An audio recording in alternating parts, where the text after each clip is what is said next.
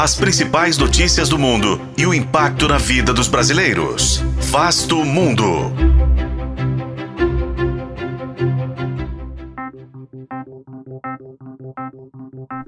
A confiança dos norte-americanos em seus parlamentares caiu em outubro e está em um dos níveis mais baixos de toda a história, como resultado de um longo imobilismo.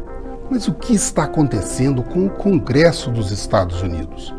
Este é Vasto Mundo, podcast de relações internacionais de O Tempo, e juntos vamos saber mais sobre a opinião dos norte-americanos sobre os seus políticos.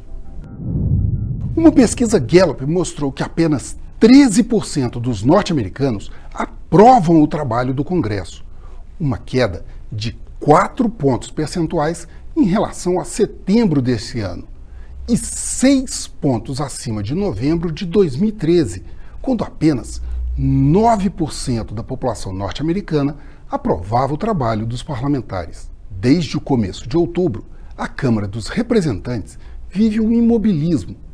Primeiro, com a queda do líder da casa, Kevin McCarthy, numa manobra orquestrada por uma minoria dentro do seu próprio partido.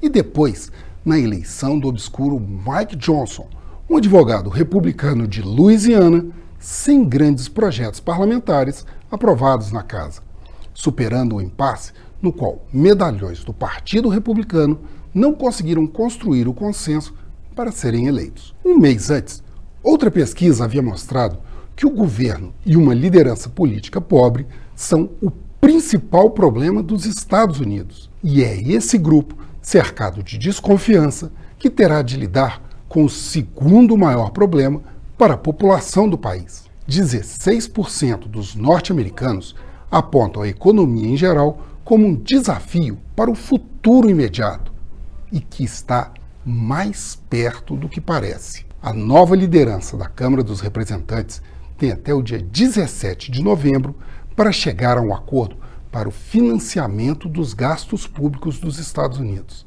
A mesma questão que levou à derrubada de McCarthy no início de outubro e que, se não for solucionada, pode provocar o shutdown, uma paralisia dos serviços públicos e da própria máquina governamental dos Estados Unidos. Eu sou Frederico Duboc e este foi Vasto Mundo.